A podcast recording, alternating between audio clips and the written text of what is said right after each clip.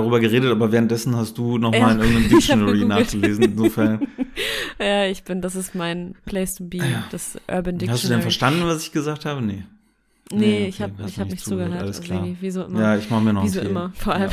Ja.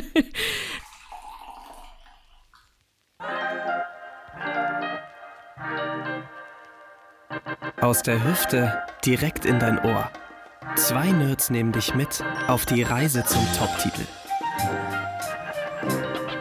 Wir schreiben einen Bestseller von Chris und Sebi.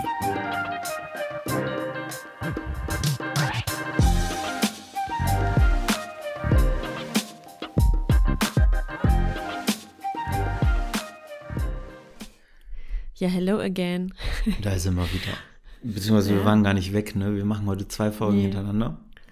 Genau, weil ich fahre in Urlaub. Wo fährst du eigentlich hin? Und ähm, ach, nur ähm, in die Heimat nach Oldenburg. Ich bin ja Nordlicht und, äh, und dann noch ein paar Tage auf die Insel nach Baltrum. War ich in beides? Also kenne ich beides, aber klingt schön. Ja, ist auch cool. Vor allem zweiteres ist ohne Kinder. Das ist wuhu. wuhu. Verstehe ich gar nicht. Endlich mal wieder, endlich mal ausschlafen, endlich mal einfach so in den Tag reintrödeln und ist doch schön, wenn Kinder einen so um 6 Uhr wach machen. Ich verstehe gar nicht, Mhm. weil ich verstehe das Problem nicht. Ja, du, du bist ein bisschen masochistisch veranlagt, ne? Mhm. Mhm. Ist so. ähm, machen wir einen Podcast? Hallo erstmal da draußen. Hi zusammen, schön, dass ihr da seid. So ist der zweite hintereinander. Ich hatte gestern ein Bier zu viel, um ganz ehrlich zu sein. Und deswegen schiel ich so ein bisschen. Aber Sebi ist das. wieder mit den, mit den Journalistenschülern äh, um die Häuser gezogen. wieder mit den Journalisten. wie es der gute Lehrer so macht. Ehrlicherweise äh, ist das jetzt das zweite Mal gewesen. Mhm. In, weiß ich nicht, zwei Jahren. Und äh, ja. Und Ja, es klingt, es klingt aber total, es klingt aber total cringe, wenn du das so erzählst. So als würde so, so wie die, so ein Kumpellehrer, weißt du, der sagt so, Äh, na, Malte, hast du mal ein Kippchen für mich? Und alle so ja.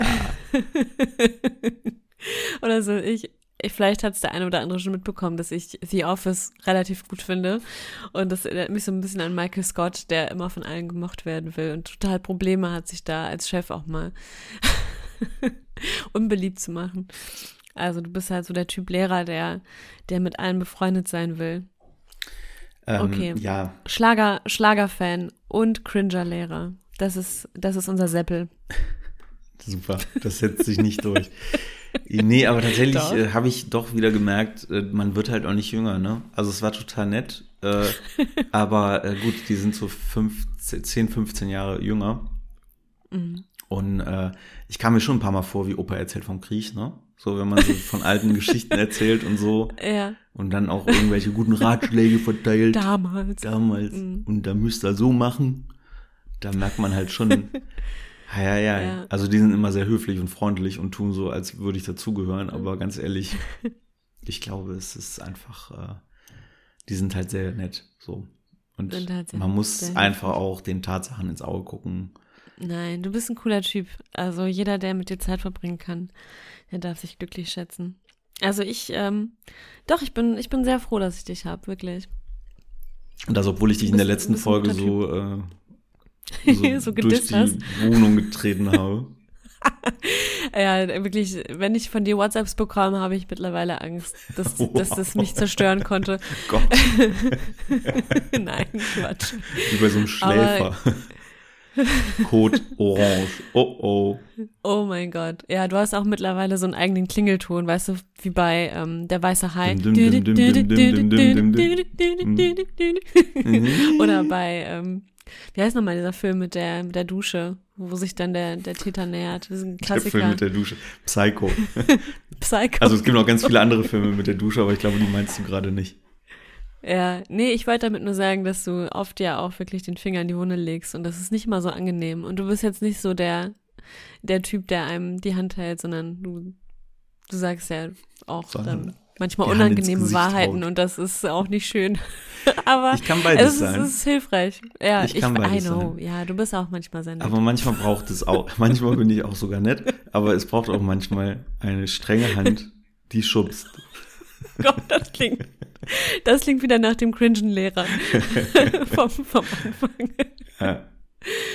Ja, nee, ich bin ja auch mit dir nicht äh, zimperlich. Also ja. äh, ich finde, das zeichnet eigentlich auch eine gute, eine gute Beziehung aus, wenn man sich nicht scheut, davor dem anderen auch mal ein bisschen den Spiegel vorzuhalten und auch mal Dinge zu sagen, die den anderen vielleicht auch kurz, ähm, auch mal kurz befremden. Was wolltest du mir schon immer mal sagen? Ähm, ich glaube, ich habe dir schon alles gesagt, was ich dir schon immer mal sagen wollte. Okay, gut. Will, wollen uns unsere Hörer mal irgendwas sagen? Finde ich auch ganz geil. Ihr dürft uns jetzt voll mal die Meinung sagen. Schickt uns einfach Ja, mal uns eine. Mail. Ja. Und sagt uns mal die Meinung. Ja, immer gerne, ja. Wir steuern unbeabsichtigt gerade schon auf das Thema zu, über das wir heute reden wollen. Oh, stimmt. Ja, wir reden über, wir wollen heute über Konflikte reden. Konflikte.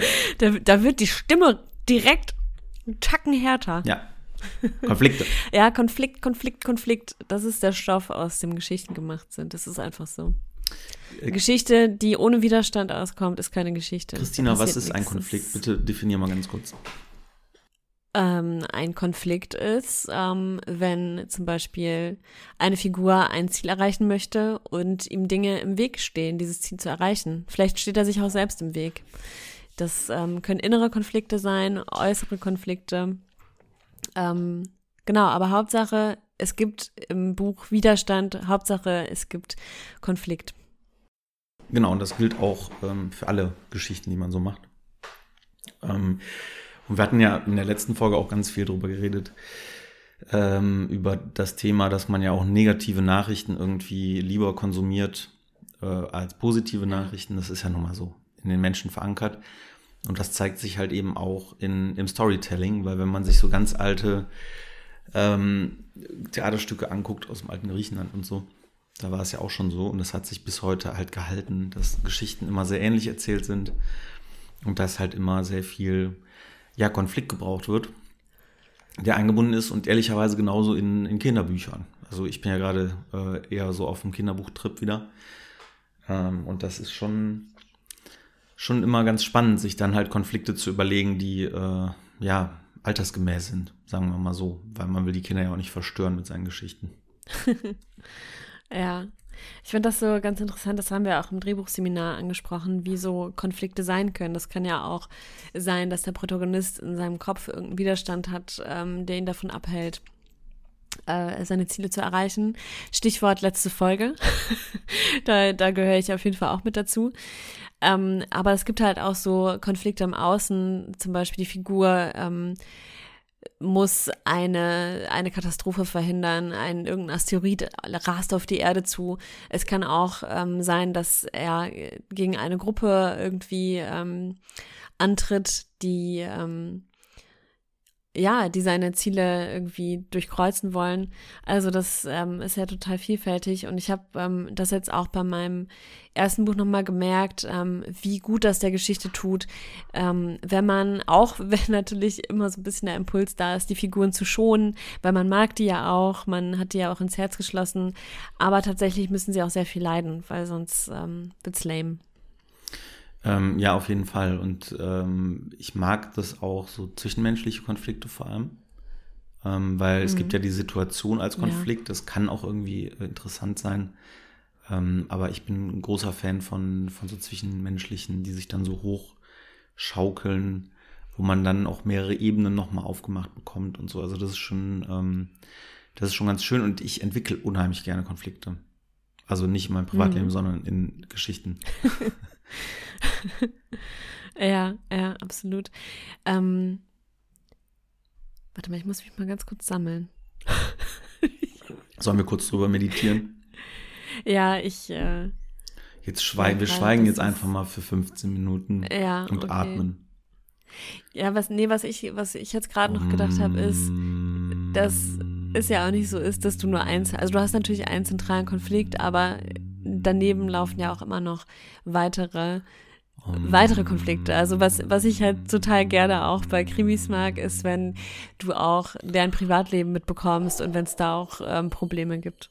Boah, Sivi, was ist das Aber für eine Geräuschkulisse? Ich, ich meditiere. Wir haben gesagt, eine Viertelstunde wird jetzt meditiert. Um, ja. Ähm, Ja, äh, bist du, wie gehst du mit, wie konfliktscheu bist du? Bist du Konfliktmensch? Kannst du Konflikte, also jetzt außerhalb von Geschichten? Ja, ich bin inzwischen ein bisschen ähm, angriffslustiger. Also früher war ich sehr harmoniebedürftig und ähm, bin solchen Dingen immer eher aus dem Weg gegangen. Ähm, aber inzwischen kann ich das schon besser. Wie ist es bei dir? Äh, totaler Harmoniemensch. Ja. Immer schon gewesen. Ich rede manchmal anders. Da fällt mir ein, gestern, äh, als wir unterwegs waren, habe ich einem armen Schüler permanent Prügel angedroht, weil er, der hat mich provoziert, der hat mich die ganze Zeit Boomer genannt, bei allem, was ich gesagt habe. Oh, Ja. das Und- ist ja für dich das Allerschlimmste. Ja, wirklich. ne? Und es waren noch nicht mal Geschichten, ähm, äh, wo man halt sagt, okay, Opa erzählt vom Krieg, was ich eben meinte, sondern einfach Mhm. äh, bei allem, was ich gesagt habe und wo ich eine Ansicht zu irgendwas hatte, die er irgendwie veraltet fand, yo, Boomer. Und ich war mich die ganze Zeit mit irgendjemandem anders am unterhalten und ich hörte nur mal von der Seite, hm, yo, Boomer, yo, Boomer. und dann habe ich gesagt, Alter, ich hau dir gleich einfach auf die Fresse. wie es halt so ein, wie das halt so ein Lehrer macht, ne, mit, mit, äh, Genau. mit Schülern. Würde ich aber nie machen. Ich bin tatsächlich ein, Reinste Autoritätsperson. ich bin ein sehr, äh, ein sehr friedfertiger, friedliebender Mensch und sehr harmoniebedürftig. Ja. Ich kann auch echt nicht gut streiten. Also mit Leuten, die mir scheißegal sind, schon. Jetzt habe ich einen Frosch. Aber was, was du gut kannst, finde ich, ist dich abzugrenzen. Also, weil du kannst dich gut abgrenzen, finde ich. Also, du hast ja auch mir mehrfach erzählt, dass du äh, inzwischen da relativ rigoros bist, ähm, wenn jemand dir nicht gut tut in deinem Leben, dass du da auch keine Probleme hast, ähm, ja, ohne die Person denjenigen weiterzugehen, denjenigen zu töten. Watch out, Chris. Vergraben. Du könntest die nächste sein. Genau. Wie nennst du mich nochmal? Ähm, Seppel? ja, genau. Mach ruhig weiter so. Hm, okay, Seppel. Ähm, ja, schon abgrenzen und Kontakte äh, abbrechen, auf jeden Fall. Das habe ich mittlerweile schon ganz gut drauf, auch wenn das Ja, nicht das zwingend eine gute äh, Eigenschaft sein muss, aber mir hilft. Ach voll, das Leben ist kurz, ey. Du hast keine Zeit, Ja, YOLO, mit, ähm, mittelmäßigen Freundschaften zu verbringen. Es ist wirklich so. Ja, sehe ich genauso. Ähm, Aber nichtsdestotrotz äh, hatte ich die Frage dir eben gestellt, weil ich nämlich bei mir gerade feststelle, dass ich Konflikte extrem mag in Geschichten Ja, zu voll, konsumieren, ja. aber auch selber zu entwickeln. Aber selber komplett, ja, jetzt nicht konfliktscheu, das würde ich nicht sagen, aber äh, kein großer Freund von Konflikten im realen Leben. Es ist schon verrückt, Mhm. ne, dass das so. Aber vielleicht macht es deswegen auch umso mehr Spaß, das ähm, fiktiv auszuleben. Ähm, und was ich an Konflikten sehr gerne mag, ist, dass du über Konflikte super gut die Charaktere ze äh, zeigen kannst, die wahren Charaktere, die wahren Motive.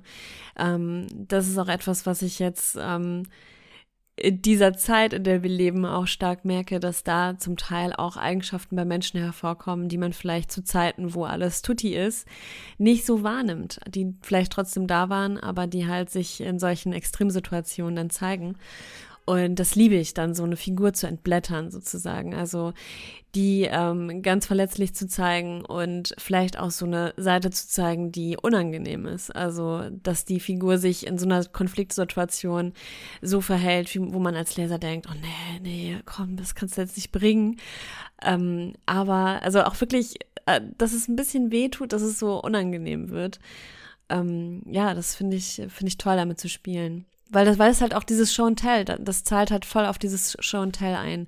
Du, ähm, du wirfst diese Figur in eine maximal belastende Situation und ähm, kannst dadurch sehr gut zeigen, was es für ein Typ ist, was es für ein Charakter ist. Was ich daran äh, ganz gerne mag, ich habe den Fehler gemacht, ich habe mir eben ein Stück äh, Kokosschokolade in den Mund geschoben. Nein. Das ist, äh, habe ich gerade gemerkt, noch schlimmer als Nussschokolade. Meine Stimme scheißt gerade komplett ab. Okay. Ähm, ja, ich, Willst du einen Schluck trinken gehen? ich sauf schon die ganze Zeit hier. Also äh, Tee. ne? Tee. Ja, Ähm, ja, das Konterbier. Das Konter, der Kontertee. Äh, nee, ich mag an Konflikten diese, ähm, hätte ich das mal gesagt, Momente, die man so im Leben hat, die kann man im Buch ja ganz gut ausleben. Weil man hat das ja ganz oft, dass einem einer doof kommt und dann reagiert man irgendwie doof selber oder gar nicht. Und 20 Minuten später fallen einem tausend Antworten ein, die Ja. man gerne präsentiert hätte. Und das mag ich halt, das kann man im Buch ja machen. Da kann man sich ja, Ja. 20 Minuten Zeit lassen, um die perfekte Antwort zu finden. Und äh, darum mag ich halt Konfliktdialoge vor allem total gerne, weil man dann Ja. einen sehr schönen, geistreichen Schlagabtausch machen kann. Ähm, ja, der sehr, der sehr, Alter, meine Ent- Stimme, meine. Stimme ist ein Konflikt.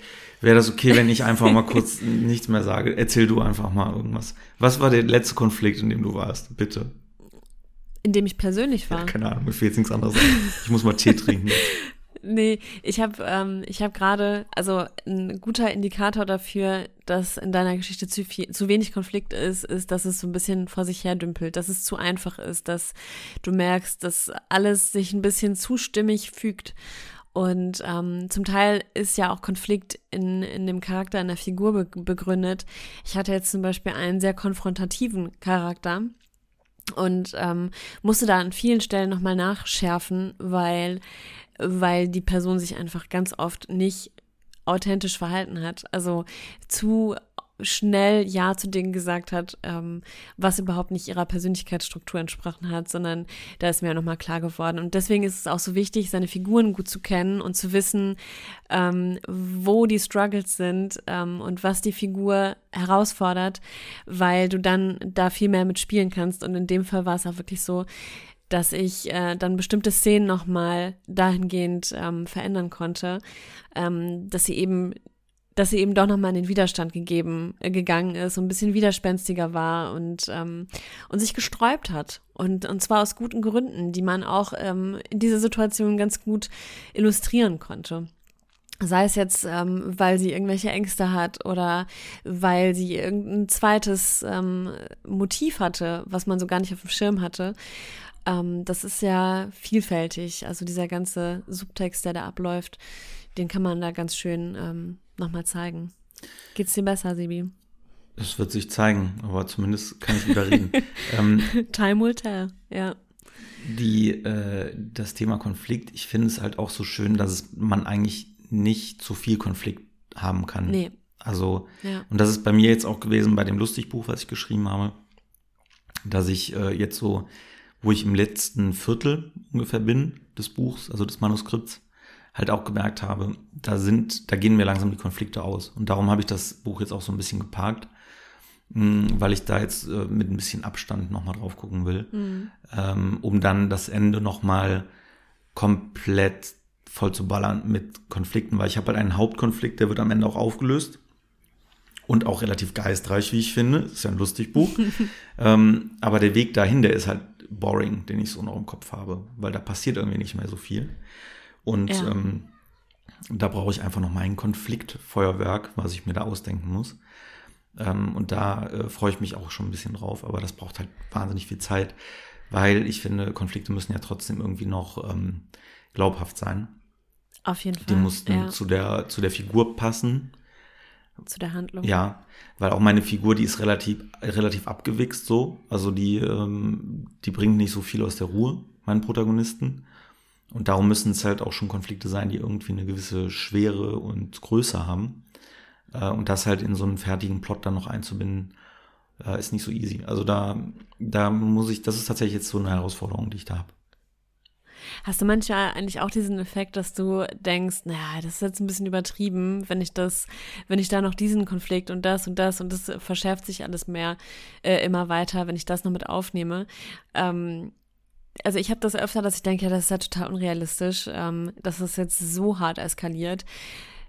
Ich glaube, de facto ist es so, wenn du denkst, es ist übertrieben, dann leg noch eine Schippe drauf. Weil ähm, es ist vielleicht so ein bisschen zu vergleichen mit einem Film, wo die Kamera ja auch viel schluckt und du dadurch ja viel, ähm, ja, viel mehr Emotionen in jede Szene legen musst, um das auch nur annähernd rüberzubringen.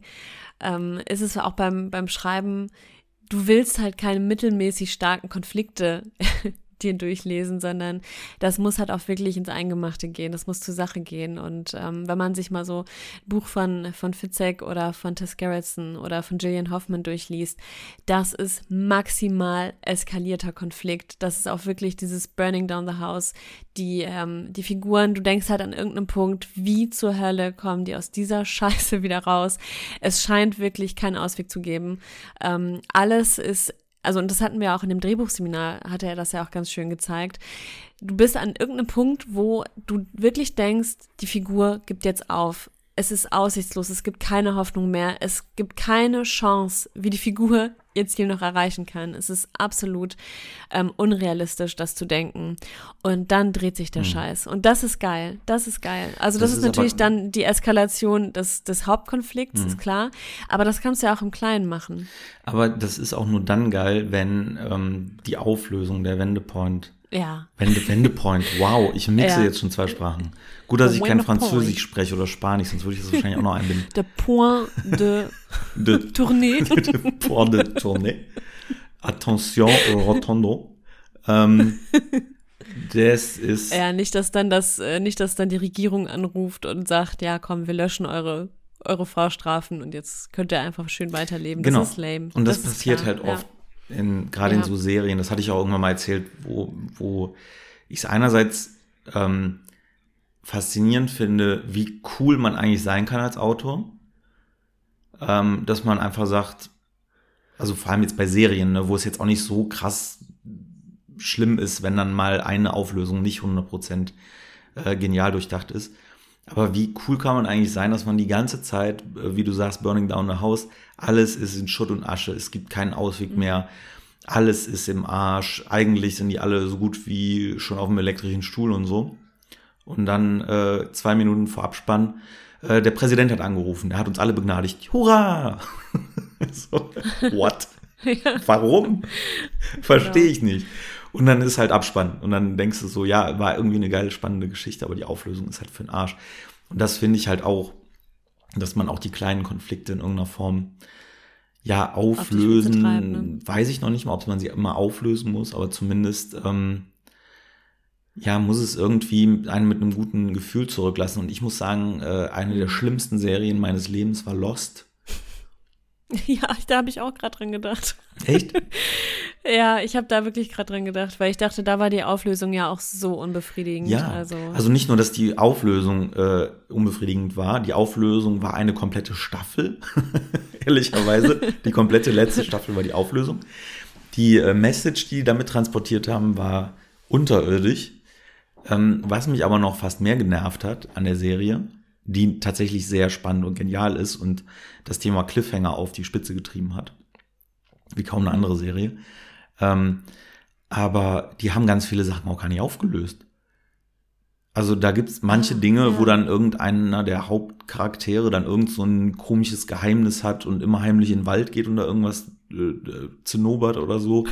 Oder irgendwie, äh, keine Ahnung, da Eisbären rumrennen oder so. Mhm. Äh, weiß ich jetzt nicht, vielleicht wurden die beiden Sachen noch aufgeklärt, aber es gibt halt so ganz abstruse Handlungsstränge, die dann zum Teil aufgemacht wurden, wo man rückblickend dachte, okay, die mussten die Folgen voll kriegen. Und das wird aber ja. einfach nicht aufgelöst, weil es diese große, ah, selige Auflösung am Ende gibt. Aber das hat mich, ich habe so viele Fragen. Also die, die Hauptfrage war, warum?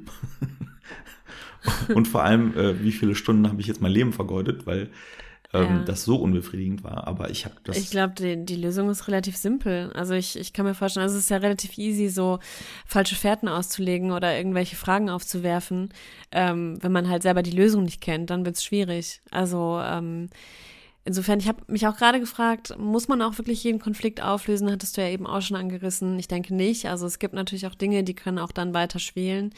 Aber solche Dinge, wenn man solche äh, großen Fragen aufwirft, die sich auch durch mehrere Folgen ziehen, dann muss das an irgendeinem Punkt auch eingelöst werden, ja. das Versprechen, dass, ähm, dass du dem Leser oder dem Hörer oder dem Zuschauer dann ja auch gegeben hast, weil sonst machst du dich ja komplett lächerlich.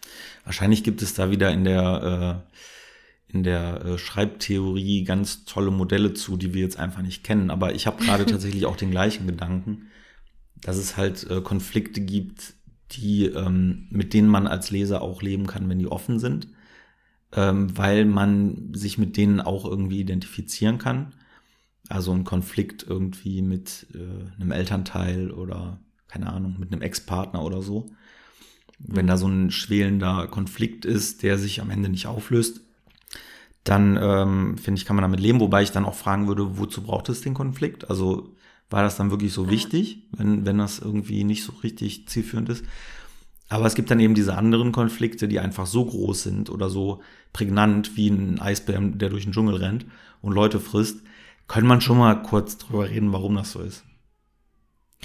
Ich glaube, was echt super wichtig ist bei diesen ganzen Side-Konflikten, ist, dass die auch alle auf den Hauptkonflikt in irgendeiner Form einzahlen. Ähm, weil wenn das wirklich ein Konflikt ist, der komplett keine Rolle spielt für das, was, ähm, was auf der Bühne gerade passiert, dann würde ich den eher ausklammern. Also ich würde mich eher auf Konflikte beschränken, die zum Beispiel auch dazu führen, dass der Protagonist abgelenkt ist, dass er geschwächt wird, dass er in seinem Privatleben so viele Probleme hat, dass er sich kaum auf das eigentliche Thema, was er gerade hat, konzentrieren kann. Dann ist es, dann ist es gut, dann ist es hilfreich. Und dieser Blumenstrauß an Konflikten, gerade im privaten Bereich, muss ja auch nicht immer aufgelöst werden. Es kann ja auch sein, dass er nach wie vor Stress mit seiner Ex hat, aber immerhin der Hauptkonflikt ist gelöst und jetzt hat er die Chance, ähm, auch wieder seine Kräfte zu bündeln und in seinem Privatleben die Sachen auf die Kette zu kriegen. Aber ähm, kennst du das, wenn du so Konflikte auch in Büchern oder in Serien hast oder in Filmen, wo du jedes Mal, wenn die Handlung wieder in die Richtung geht, denkst, oh nein, oh, da will ich jetzt mal schnell querlesen oder ein bisschen vorspulen, weil das finde ich echt uninteressant, diesen Konflikt. Also ähm, ich finde, das ist immer so der Moment, wo ich als, als Autorin ähm, noch mehr in mich gehen sollte und äh, überlegen, wie ich diesen Konflikt noch interessanter gestalten kann, weil dann habe ich vielleicht noch nicht das Maximum da rausgeholt. Ja, ich habe das immer bei Missverständnissen. Missverständnisse ja. finde ich redet zum halt miteinander. Kotzen, Ja. wenn das dann über, Ja. über drei Folgen in der Serie ist und die blöde Ziege müsste halt einfach nur mal sagen, was ihr scheiß Problem ist. Aber nee, tut sie nicht. Die blöde Drei Staff äh, drei Folgen geht es dann um irgend so ein Klimbim Ja. und man denkt, oh mein Gott. Und das freut mich wiederum, wenn die sowas schnell auflösen. Äh, wenn die Ja. da relativ schnell oder wenn irgendwie in so Krimi-Dingern dann einer denkt, der andere hätte irgendwie den Mord begangen, ist aber gar nicht so. Wenn das dann sich dann am Ende der Folge irgendwie rausstellt, nee, der weiß halt jetzt und jetzt sind die auch Freunde wieder und alles ist cool. Und wenn sich das dann nicht Ja. über, wenn in so eine Vendetta dann äh, auslebt irgendwie, Boah, und dann irgendwann basiert Weil die das- ganze das- Story irgendwann auf diesem Missverständnis und so. Boah, das stresst mich ja, mega. weil das deine Protagonisten auch schwächt, weil die dann auch wirklich inkompetent wirken und äh, nicht wirklich erwachsen, weil du denkst, jetzt redet halt miteinander, sprecht die Scheiße doch endlich mal an. Ähm, was ich ganz, ganz clever finde, ist, wenn man sowas schnell auflöst und die Auflösung dann aber zum Konflikt führt. Also es gibt ein Missverständnis, ähm, das beide Figuren irgendwie total nervt. Aber dann lösen sie es auf und die Lösung des Missverständnisses ist noch, noch schlimmer, noch drastischer. Und daraus erwächst dann so ein Konflikt. Das ähm, wiederum finde ich ganz geil. Was ich halt manchmal auch schwierig finde an Konflikten, obwohl das ein adäquates Mittel ist, was man zum Beispiel bei Pastewka sieht oder bei Jerks, was ja mega erfolgreich ist, sind so Konflikte, die man kommen sieht von Anfang an. Das tut mir manchmal auch körperlich weh, weil Jerks finde ich tatsächlich sehr witzig. Oh, ja. Aber ich kann das nicht viel hintereinander gucken, weil mir das körperlich, äh, körperliche Schmerzen bereitet. Weil irgendwann checkt man ja auch, wie so ein Aufbau ist, ne? also wie die ihre Folgen Mhm. aufbauen. Und in der Regel ist es immer sehr ähnlich, dass irgendwas äh, Abstruses, Beklopptes passiert am Anfang und das fällt halt dem äh, Hauptdarsteller, dem Christian Ulm, äh, oder der von Christian Ulm gespielt wird, der spielt ja irgendwie sich selber, ähm, dann auf die Füße. Und irgendwann weißt du halt, okay, oh, mach das nicht am Anfang. Oh, nee, nee, nee, nee, nee, nee, mach das nicht, mach das nicht, mach das nicht, weil das wird gleich irgendwas wird kommen und dann und dann hast du das schon so. Und äh, das, Ja. was die natürlich Oh, sehr schön machen, ist, dass sie es halt so krass übertreiben. Also so ganz krass äh, bei den Themen, die die halt haben, ähm, dass man, dass es halt so äh, ein Tabubruch auch oft ist, dass man dann trotzdem Mhm. zuguckt und will den dann auch scheitern sehen. Aber äh, es tut schon körperlich weh manchmal. Das hatte ich gestern witzigerweise bei einer Folge The Office. Wen überrascht's? Ähm, da hatte Michael Scott irgendwann vor zehn Jahren mal so einer College-Klasse versprochen, äh, wenn ihr euren Abschluss macht, dann finanziere ich euch das Studium. äh, weil er natürlich mit seiner krassen Hybris dachte, in zehn Jahren bin ich Million Millionär und kann mir das locker leisten. Dann in dieser Folge sind die zehn Jahre abgelaufen. Er wurde dann in diese Schule eingeladen. Die haben da voll die Show gemacht, haben sich mit so Dankesreden bedankt und er hat geweint. Und eigentlich war schon die ganze Zeit klar, dass er das jetzt auflösen muss, dass er sagen muss, Leute, ich habe kein Geld, ich kann euch das Studium nicht bezahlen. Und das, ähm, und wirklich diese Hoffnung und, und die Zukunft dieser jungen Leute zu zerstören, die ihn da so angehimmelt haben und so gefeiert haben. Und da konnte ich wirklich kaum hingucken. So, das war so richtig unangenehm. Es hat mir so richtig wehgetan. Das ist so, ich glaube, das Gefühl, was ich wirklich am unangenehmsten von allen auf der ganzen Welt finde, ist Scham. Also sich für irgendwas zu schämen oder sich auch so fremd zu schämen, das ist so unangenehm. Das kann ich kaum ertragen. Vor allem diese heißen Momente, wenn einem wieder, wieder irgendwas einfällt, ne? Also auch bei einem persönlich. Boah, die hasse ich. Diese Flashbacks, ja. wo man dann so. Wo dir plötzlich so ah, heiß und kalt wird. Oh nein. Uh. Das habe ich nie wirklich gemacht. ja, ja. Ja. ja, das ist richtig unangenehm und ich, äh, da kann man natürlich auch im Buch oder ähm, im Drehbuch oder so mitspielen, ähm, dass die Figur Scham empfindet, weil das einfach ein ganz krasser Treiber ist. Zum Beispiel auch, ähm, ja, alles dran zu setzen, dass dieses, dieser Makel, dass dieser Schandfleck, den man da auf seiner ähm, weißen Weste hat, dass der niemals zutage kommt. Also ähm, ja, insofern Konflikt ist ja auch immer mh, mm, etwas, das ein starker Antreiber ist. Ähm, beziehungsweise muss es zum Konflikt ja auch immer eine Gegenkraft geben. Also du musst ja der, die Figur auch mit etwas ausstatten, das ihr hilft, diesen Konflikt zu überwinden. Ähm, irgendeine, irgendeine Motivation, ähm, die stark genug ist, stärker als der Konflikt. Interessanterweise fand ich, also was ich super interessant fand bei diesem, oh, ich muss immer wieder auf das Drehbuchseminar ähm, zurückkommen, aber das war sehr lehrreich dass ähm, der Oliver Schütter ja auch sagte, die Gegenkraft muss am Anfang stärker sein als der Protagonist. Mhm. Die Gegenkraft muss übermächtig sein. Und der Protagonist maximal klein und schwach. Bestes Beispiel ist ja eigentlich Harry Potter, ne? Das, der ist halt unter der Treppe groß geworden, der wurde immer gemobbt, fertig gemacht, ist ohne Liebe aufgewachsen, hat keine Eltern mehr und ähm, steht am Anfang wirklich sehr klein mit Hut da. Ne? Also der ist ja ja, das Sinnbild von einem armen, schwachen Kind, mit dem man großes Mitleid auch empfindet. Und, ähm, und die Gegenkraft ist einfach Lord Voldemort, so der, der mächtigste Zauberer aller Zeiten, der böseste, ähm, also ja, Maximum also krasser geht's ja eigentlich gar nicht. Und dann zusammen noch mit diesen Todessern, die ähm, so eine Armee aus bösen Zauberern um ihn herum bildet. Wie soll dieser kleine Junge das bewältigen. Und das ist ja eine krasse Fallhöhe. Aber das ist wichtig und das ist auch in jeder Geschichte ähm, tatsächlich wohl so, dass die Gegenkraft maximal mächtig sein kann. Weil wenn das Problem halt so Pillepalle ist, wie so ein Missverständnis, was sich einfach aus der Welt schaffen lässt, ja gut, da, da bist du als Leser auch jetzt nicht so gecatcht, sondern dann denkst du, ja komm, ähm, Next. Ja, man ist halt immer bei dem Underdog. Das ist irgendwie sehr menschlich. Ja. Ich mag das auch, wenn Geschichten oder Serien, weil die haben ja meistens mehr Zeit zu erzählen, ähm, es schaffen dann irgendeinen Antagonisten ähm, sympathisch zu machen. Ja. Und das, das sieht man oft, finde ich, in amerikanischen Serien, wo dann in der ersten Staffel äh, ist dann einer der totale Drecksack und schlimme Mensch und so.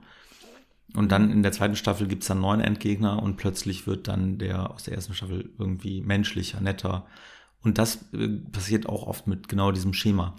Dass der, der in der, der am Anfang noch die Übermacht war und der Bösewicht und nicht zu knacken, äh, der am Ende dann äh, gescheitert ist, dass er, dass sie ihn dann weiter scheitern lassen. Und dass man dann irgendwann ähm, Sympathien dafür entdeckt, weil man halt merkt, okay, jetzt ist der der, der einer Übermacht entgegensteht und der vor dem Nichts steht. Und ja. ähm, ich beobachte das immer bei mir selber und bin dann ganz überrascht, dass, ähm, dass Charaktere und Figuren, die man wirklich vor, vor kurzem noch wirklich abgrundtief gehasst hat, weil sie so aufgebaut wurden, dass man dann mhm. irgendwie äh, ihnen kurz danach äh, nur das Beste wünscht. Ich finde ein Paradebeispiel jetzt äh, ja. Äh, ist, ähm, ist Negan. Also wer, ähm, ja? wer Walking Dead gesehen Negan? hat, kennst du Walking Dead? Ach so, ja, ja. Genau. Mhm. Und da ist, äh, ist Negan, der ist ja bei Staffel 7 eingeführt worden und das ist, äh, also Walking Dead, da geht es ja mit Zombies laufen überall rum so. Und eigentlich geht's äh, im Kern immer nur darum, dass die Menschen scheiße sind. Manchmal vergessen Ja. die Storyteller dann auch die Zombies ganz, ähm, weil die Menschen halt das Problem sind in so einer apokal postapokalyptischen Welt. Und da ist halt einer, der ist so ein richtiger Drecksack. Richtig, richtig, richtig. Richtig böse. Also das waren wirklich, äh, auch als er eingeführt wurde, haben die den Dinge tun lassen, die waren auch, ähm, ich glaube, äh, im Entertainment vorher unvorstellbar. Hm. Und ja, das hat dann so zwei Staffeln, war der dann richtig der Böse. Und mittlerweile sind wir in Staffel 11, ist auch, glaube ich, die letzte. Äh, ich gucke gerade die aktuelle. Und da fiebert man halt mit dem mit und man freut sich, wenn der irgendwie äh, in der Folge vorkommt und äh, feuert ihn manchmal sogar an und denkt, boah, jetzt hau den doch kaputt da hinten. Ähm, und das ist schon so, so ein ganz krasser Imagewandel. Ähm, und das hat man Ja. ganz oft in so Serien oder Filmen oder halt auch in Büchern und Geschichten. Ähm, und das fasziniert mich dann immer, dass man dann ja doch irgendwie schnell verzeihen kann. Aber trotzdem ist die Person ja weiterhin böse. Es ist halt nur so, dass es eine Figur gibt, die noch schlimmer ist. Ja, Und dass man deswegen so ein bisschen die Seiten Ein bisschen wechselt, auch oder? geläutert schon immer, ne? Also Ah, das okay. schon, Ja. weil die halt gescheitert sind, äh, diese bösen Ja. Jungs und dann äh, Okay. auch so ein bisschen, ähm, ja, so ein bisschen, äh, weiß ich auch nicht, äh, Einsicht hat, dass das halt alles nicht so cool war. Aber ja, das äh, mag ich immer sehr gerne. Aber ich mag ja eh Bad Boys. Das wäre ja auch, wenn ich, äh, wenn ich dürfte, wäre ich Schauspieler, der nur so böse Rollen spielt. Ja, ich glaube, das wollen alle, ne? Aber irgendwie finde ich das auch so ein bisschen plump. Also diese, dieses Narrativ von jetzt ist der, der böseste Antagonist geläutert und äh, dann kommt einer, der ist noch viel schlimmer oder eine und ähm, plötzlich wechselt man die Seiten. Ja, das funktioniert und das ist auch erstaunlich, wie einfach der Mensch an der Stelle gestrickt ist und auch relativ schnell Dinge vergisst. Das kann man ja auch sehr schön aufs reale Leben übertragen ähm, wo einfach so schnell auch äh, Dinge, die Politiker tun, dann wieder in Vergessenheit geraten, weil dann das nächste große Ding kommt, der nächste Skandal und dann, ähm, ja, gerät das andere wieder so ein bisschen in Vergessenheit. Ähm, aber, und das kann man sich auch sehr aktiv zunutze machen. Das machen ja manche Politiker auch, dass sie denken, ah, ich sitze das jetzt aus und äh, der nächste Scheiß kommt schon und dann denkt keiner mehr an mich. Mhm. Ähm, aber irgendwie kommt mir das beim Lesen oder auch beim Schauen immer so ein bisschen plump vor, ob schon ich auch, so wie du, äh, erstaunt darüber bin, dass es immer funktioniert. Also ich lasse mich da natürlich auch von einfangen und bin davor nicht gefeit, ein, allein, dass ich das weiß, dass es so funktioniert, Was die wirklich dass, bei dem, äh, äh, dass ich nicht drauf reinfalle. was die bei dem wirklich geschafft haben, also bei Negan, um da mal kurz zu bleiben, also jetzt, wo wir drüber reden, denke ich da gerade mal drüber nach. Das ist auch eine Besonderheit der Serie, dass die äh, sich manchmal eine komplette Folge gönnen und über irgendeine Figur nur erzählen. Ähm, was zum Teil auch äh, anfangs ein bisschen weird ist, weil das manchmal auch Figuren sind, die einem total scheißegal sind. Da musst du dir halt da 45 Minuten geben, äh, äh, wie die da hingekommen sind. Aber bei ihm haben sie es wirklich geschafft, weil sie dieses Scheusal, weil der war, würde ich sagen, ähm, keine wirklich dreidimensionale Figur, sondern der war einfach das pure Böse, die pure Gewalt ähm, und ja, böse, böse, böse so. Und dann haben sie ihn aber eine Folge gewidmet und haben seine Vorgeschichte erzählt und haben erzählt, wie er für seine äh, sterbenskranke Frau in der postapokalyptischen Welt versucht hat, äh, ja, ihr das Leben zu retten, dafür alles gegeben hat und dafür dann halt auch irgendwann äh, Leute umbringen musste. Und man fühlt so mit ihm und er ist halt gescheitert und hat es halt nicht geschafft und fällt dann halt in sein Loch und äh, ist dann eben so geworden, wie er war. Und vorher war er halt der total nette, liebende Ehemann und so. Und das fand ich dann wiederum sehr spannend. Und dann hatte man plötzlich so, ja, sehr viel Empathie für ihn. Ähm, und dann haben sie natürlich die Geschichte so erzählt, dass er halt wieder irgendwie netter sein will und so. Und das war schon, war schon eine relativ runde Geschichte, aber trotzdem ist er immer noch ähm, mit Vorsicht zu genießen. Also die könnten den durchaus drei, in drei Folgen wieder als den schlimmsten der Welt äh, etablieren und man würde das komplett kaufen. Ja, das ist ja so ein bisschen ähm, Protagonist gegen die Gesellschaft, aber auch Antagonistenkonflikt. Worüber wir auch an dem Seminar gesprochen haben, sind ja diese inneren Konflikte. Und da ist mir sehr stark, äh, stark das Beispiel hängen geblieben von The King's Speech, ähm, wo der Protagonist, der eben diese Rede halten soll, ähm, sich selbst massiv im Weg steht, weil er eben stottert. Ähm, insofern ist der Konflikt ja einzig und allein in ihm selbst begründet. Und für mich waren diese inneren Konflikte auch immer mit die schwierigsten, weil du es nicht so plakativ zeigen kannst. Also du kannst ja nicht die ganze Zeit irgendwelche aus dem Off irgendwelche inneren Monologe einspielen und ihn da in so einer Zerrissenheit zeigen, wie, da, wie er da in der Ecke hängt und weint. Ähm, und da war ja auch ähm, ein ganz gutes Hilfsmittel, dass du eine weitere Figur einführst oder zwei Figuren. Die eine Figur verkörpert die starke Seite dieser Figur. Also ist ein Freund, der ihm gut zuredet und sagst, du, sagt, du kannst das schaffen, du bist der Beste und du musst das auch schaffen, du ähm, glaub an dich. Und die andere Figur, das Teufelchen auf der Schulter, flüstert ihm eigentlich permanent ein, was seine Zweifel sind. Also sagt genau die Dinge, die er in seinem Kopf auch über sich denkt, nämlich du wirst das nicht schaffen, du stotterst, du wirst dich blamieren, alle werden dich auslachen, keiner kann dich ernst nehmen. Und ähm, ja, und da habe ich gedacht, ja geil. Also das würde man wahrscheinlich auch intuitiv so machen, weil es, ähm, weil es ein gutes Mittel ist, um ja, um diese Person zu zeigen ähm, gleichzeitig hast du dadurch ja auch einen Antagonisten geschaffen, also zumindest im kleinen Rahmen, weil diese Figur, die halt immer dich kleinredet und dich fertig macht, also mit anderen Worten Jürgen in meinem Fall, ähm, die, äh, die kann man ja auch sehr gut einsetzen. Das kann ja der missgünstige Bruder sein, der ihm mhm. äh, den Titel neidet und der eigentlich selber gerne König werden genau, möchte genau, und so weiter. So. Ähm, genau. Und ähm, ja, und daraus lässt sich dann sehr, sehr schön so ein Konflikt auch ähm, ja, entspinnen. aber es ist nett, dass du das nochmal sagst, weil ich habe ja wieder alles vergessen, weil ich ja noch nicht einmal in die Unterlagen geguckt habe. Aber genau das hat mich auch sehr angesprochen, ja, dass man eben super, ne? diesen Konflikt, so wie Engelchen und Teufelchen im Endeffekt, ähm, genau. nach außen trägt. Und äh, mir, ich finde das eh immer sehr spannend, wenn man irgendwie was über Theorie mitbekommt ähm, und, und was Neues lernt. Äh, dann halt mal zu sehen, wie krass das eins zu eins halt auch umgesetzt wird. Ne? wie oft man ja. einfach Filme, Serien, Bücher oder so hat oder Geschichten, wo genau diese Tools, das ist wirklich wie so ein Werkzeugkoffer, immer wieder eingesetzt werden. Und gleichzeitig finde ich es immer überraschend, wie viele von diesen Dingen man schon intuitiv verwendet. Weil ja, ähm, gerade was ja. Konflikte angeht, äh, war schon das ein oder andere, äh, was ich dazugelernt habe. Äh, vor allem was die Konfliktdichte angeht, das fand ich sehr spannend. Aber an für ja. sich, äh, wenn man sich das nochmal anguckt, was man selber so geschrieben hat, äh, ist das intuitiv schon ziemlich nah dran.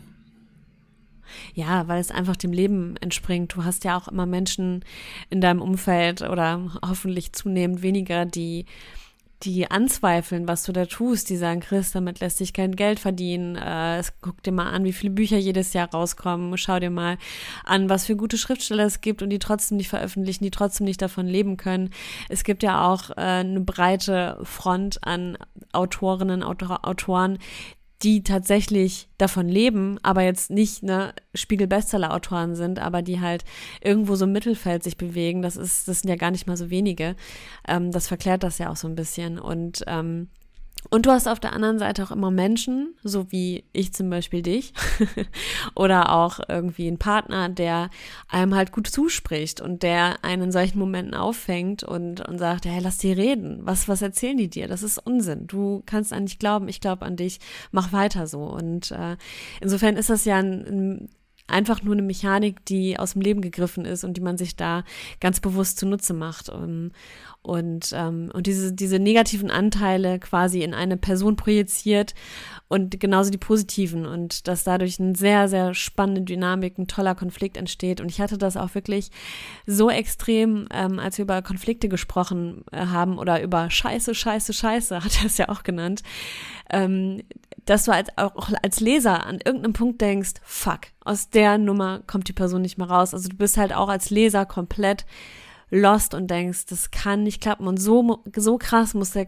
Konflikt eskalieren, weil sonst ist er halt nicht glaubwürdig. Wenn du halt als Leser immer denkst, ja gut, dann muss er halt jetzt da und da anrufen und dann ist die Nummer geritzt, dann mh, hm, äh, ist der Spannungsbogen auch ähm, Das war jetzt von, entsprechend, von, Kings, äh, von King's Speech zu Chris Speech. Du redest dich wieder in Rage.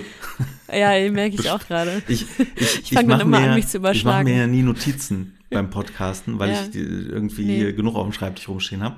Und mir fällt das aber dann immer total, nee, habe ich nicht, aber mir fällt das immer total schwer, weil du meistens so sieben Themen in Ja, drei ja, Minuten ja. erzählst. Und ich überlege dann immer, wo kann ich denn ansetzen? Und dann will ich dich auch immer nicht Oh nein. unterbrechen und so. Ähm, Ja. ich, äh, du hast ja einfach gerade in deinem Monolog, Monolog äh, zum einen selber äh, die Frage beantwortet, was ist aktuell ein Konflikt bei dir im Leben? Weil du den gerade, Ja. ohne es zu wollen, äh, komplett wiedergegeben hast mit allen Facetten. Und das zweite ist, du Mhm. hast den inneren, Mono, äh, die, den inneren Konflikt äh, von King's Speech auf dich angewendet. Das heißt, Ja, du hast den inneren Konflikt, dass du I dir selber im, im Weg steht, so, weil, weil du denkst, alle sind gut genug. So, und dann hast du ähm, Personen um dich rum, die eher dieses, die Teufelchenrolle übernehmen, die dir sagen, Mhm. was du im Inneren spürst, äh, das reicht alles nicht, du bist dumm. So, und dann hast du die andere Seite in dir, die sagt, ich bin total genial und hurra. Ja, und das sind in deinem gut. Fall äh, dann äh, ist dann dein Mann zum Beispiel. Und das fand ich jetzt sehr interessant, was ich gerne auch gesagt hätte, aber du hast ja einfach immer weitergesprochen. Ja, es ist schön, weil während ich spreche, finde ich oft dann auch Lösungen für meine, für meine Probleme. Ja, nee, hast du recht. Ich habe ein, äh, ah, ich habe was. Hier, Boomer. Wenn, mich schon, wenn ich schon Boomer genannt werde, kann ich noch äh, eine Kategorie kurz machen. Oh nein, hast du das Wort des Tages? Nee, das heißt doch nicht Wort des Ach Tages. so. Das heißt, Flex it like a boomer. Flex it like a Boomer. Okay. Äh, Flex it like a Boomer äh, haben wir uns überlegt, äh, dass wir da mit Jugendwörtern äh, umherkommen, mit irgendwelchen Dingen, die gerade in der Popkultur immer wieder Thema sind. Oder vielleicht auch altdeutschen, ähm, also Boomer-Wörtern oder so. Ähm, und dass äh, wir uns die einfach gegenseitig so ein bisschen rausholen. Genau. Hm?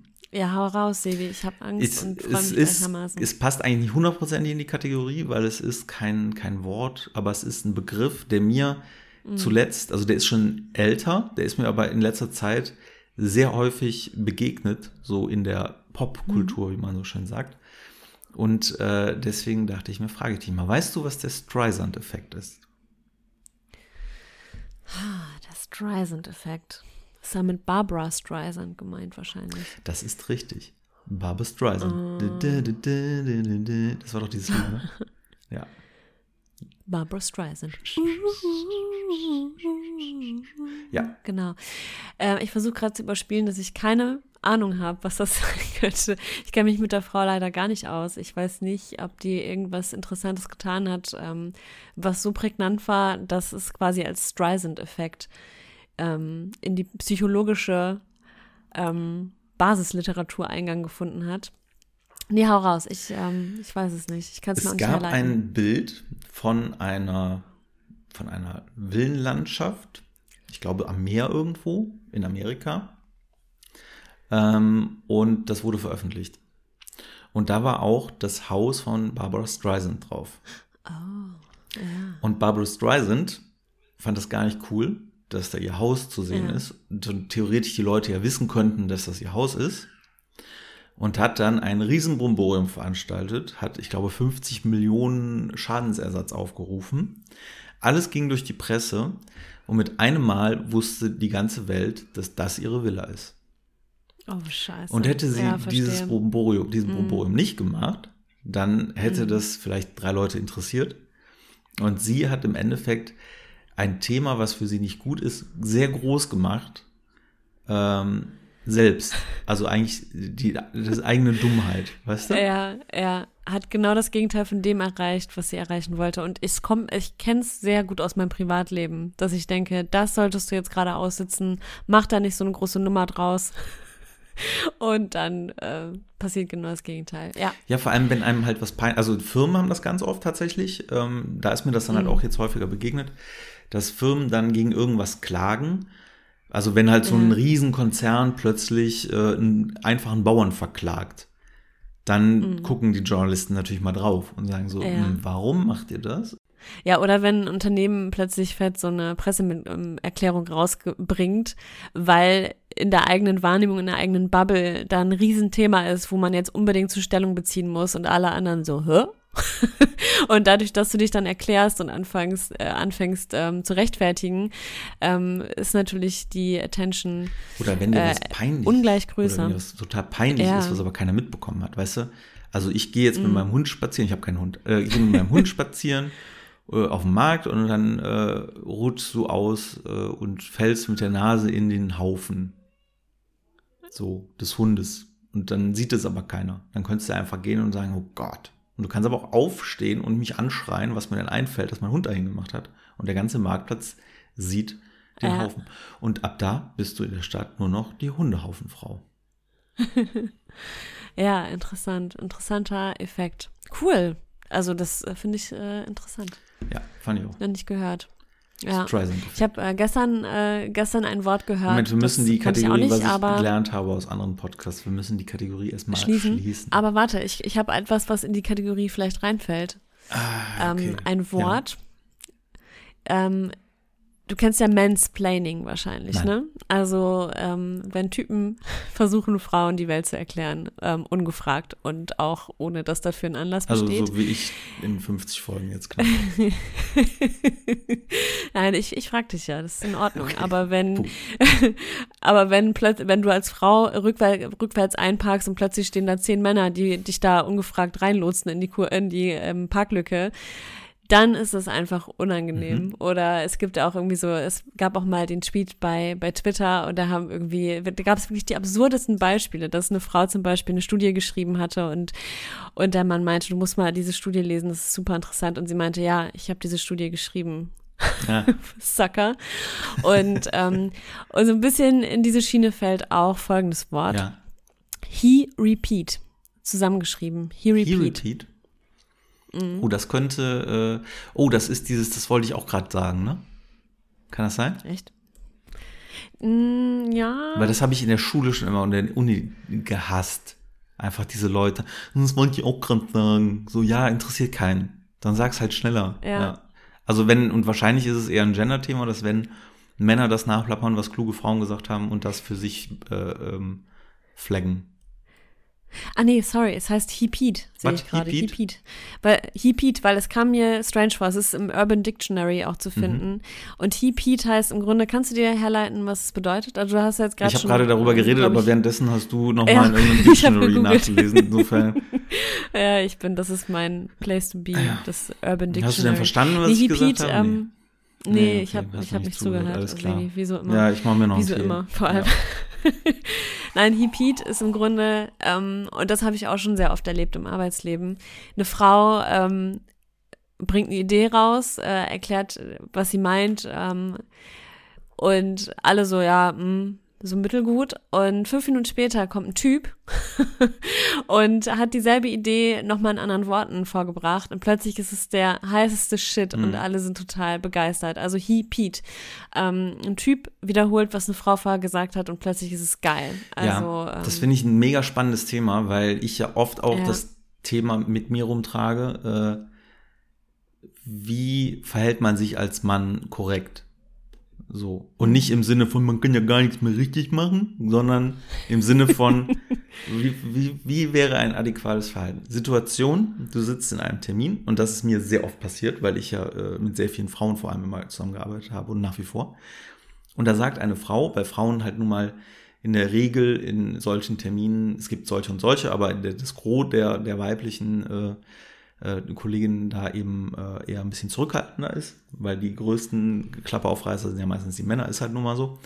Und dann sagt eine Frau äh, klein, etwas kleinlaut, etwas total Geniales. ja. Und ich sitze da, ich habe das gehört. Der Rest nicht, weil die irgendeinem Quacksalber zuhören. Mhm. Und ich denke die ganze Zeit, fuck, sag das nochmal. Das war so gut. Das war so gut, das Ja, war so ja. gut, bitte sag das doch einfach nochmal. Ich kann aber jetzt ja nicht äh, sagen, sag das doch nochmal. So. Ja. Was ich dann manchmal mache, und ich weiß nicht, ob das richtig ist, weil das kann auch wiederum äh, männlich übergriffig sein, dass ich dann nochmal sage, wie gerade die Claudia gesagt hat, könnte man es ja auch so und so machen, weil die Idee finde ich sehr schön. Finde ich total gut. ja? Finde ich total gut, weil es ist ja einfach nur ähm, sozusagen die Quelle zitieren. Also es ist ja nicht, du machst dir etwas zu eigen, was vorher jemand anderes gesagt hat. Also ich tue so, als wäre das äh, das Zitat von mir oder die Idee, sondern du machst ja ganz, ganz deutlich hier, das hat die Claudia jetzt gerade vorgetragen. Oder ähm, ja, oder dass, dass du einfach sie als Quelle deutlich Mhm. machst, das finde ich total gut. Also das finde ich auch total wichtig, Okay. dass äh, die Person sich dann auch gesehen fühlt, weil alles andere ist ja sich mit Federn, fremden Federn schmücken und finde ich super unsympathisch. Ja, und wie heißt das? He Pete? He, Pete, ja. Ja. Zusammengesetzt aus he und halt repeat, he. Aber das gibt es Ja. tatsächlich auch äh, genderunabhängig. Also da habe ich auch schon häufiger, ähm, Ja, ich hatte es auch Situationen- mit einer Vorgesetzten. Ja. ja. habe ich häufiger Situationen. Ich hatte es auch mit einer Vorgesetzten, dass ich äh, einen Vorschlag gemacht habe und, ähm, und sie war so semi-begeistert und äh, fünf Minuten später hat sie genau diesen Vorschlag gemacht, aber hat es halt mit irgendwelchen fancy Buzzwords Ja. ähm, umschrieben und plötzlich war es halt der geilste Scheiß und ich dachte mir nur so, fick dich. Genau das habe Ja. ich vor fünf Minuten auch Ja. gesagt. Aber Das- ja, es wurde halt nicht gequotet, ne? Es, Die- es wurde nicht. Die ähm, Schwelle ist halt auch immer sehr schnell äh, zum Ideenklau. Also das habe ich tatsächlich auch im Professionellen das ein oder andere Mal schon erlebt, dass ich halt irgendwelche Ideen entwickle, es dann irgendjemanden gibt, weil ich bin relativ uneitel. Wenn jemand in ein Projekt reingeht und sagt, Sebi, bitte äh, leite du das halt kreativ, dann sage ich, cool, gerne. Wenn einer sagt, hey, ich bin der Leiter hier, dann sage ich, ja, auch cool, ist mir auch egal. So, aber ähm, wenn dann halt dieser Leiter hingeht und dann irgendwelche äh, Ideen, die entwickelt wurden, meistens auch in einem Team dann, äh, weil ich bin ja dann auch eher so immer im, im Teamgedanken und dann setzt sich einer danach in so eine Präsentation und sagt, ich hatte voll die gute Idee und die geht Ah, so, dann, also das ist schon sowas, boah, da, da kriege ich, ich bin ja schon ein recht gelassener Typ, aber da, da Ja, muss ich schon ich eine Faust in Anfall. der Tasche machen, weil das ist schon, das ist echt ein mies. Ja, vor allem, weil ich auch immer zu den stillen Leuten gehört habe, die solche Ideen vielleicht auch eher ein bisschen zu leise, ein bisschen zu zurückhaltend vortragen und dann nicht die Credits dafür Mhm. bekommen am Ende. Ähm, und übrigens, äh, das birgt sehr viel Konfliktpotenzial, was man sich auch im Roman zunutze machen kann, weil was wäre, wenn man so eine Figur hätte, Mhm. die halt immer ein bisschen zu leise ist, die genial ist, aber die halt in den entscheidenden Momenten sich nicht traut, für sich aufzustehen und die vielleicht auch einen Kollegen hat, ähm, Stichwort Teufelchen, der das genau weiß, die Person ist genial, aber sie ist halt zu still, um, um sich durchzusetzen und dann jedes Mal die Credits für dich ähm, kassiert. Ähm, das kann ja auch auf die Spitze getrieben einen sehr coolen Konflikt ähm, machen. Vielleicht auch nur so ein Zeitkonflikt, aber ähm, ja, dachte ich jetzt gerade. Und interessanterweise, wenn du einmal so ein bisschen den Fokus hast auf Konflikte und, und dir klar machst, äh, Geschichten sind Konflikte, dann gehst du auch mit viel wacheren Augen durch die Welt und äh, siehst solche darf ich, Situationen. die, darf ich denn jetzt bitte unsere Kategorie zumachen? Ja, macht so. Dankeschön, sonst kann ich nicht schlafen. Das war Flex it like a boomer. Flex it like a boomer. Okay, Konflikten mit Konflikten durchs Leben. Ähm, ich möchte keinen Konflikt mit dir, aber wir müssten jetzt mal langsam zum Ende kommen. Ja, eine. Ich möchte kurz nochmal sagen. Mhm. nächste Woche, äh, die Folge ist die 50. Wir überlegen uns da noch was, dass das irgendwie ein, ein bisschen ein Special wird. Äh, wenn ihr noch Ideen habt, was ihr gerne von uns schon immer mal hören wolltet, sehen wolltet, soll Chris singen, ähm, schreibt uns bitte äh, über Instagram oder aber mail at kwseb.de ähm, und wir versuchen das dann in unsere Jubiläumsfolge äh, einzubinden und äh, ja, freuen uns schon drauf. Ja, absolut. Ich kann es gar nicht glauben, dass wir schon 50 voll haben. Halb hundert quasi. Halb hundert. Ein halbes, Mhm. Halb hundert.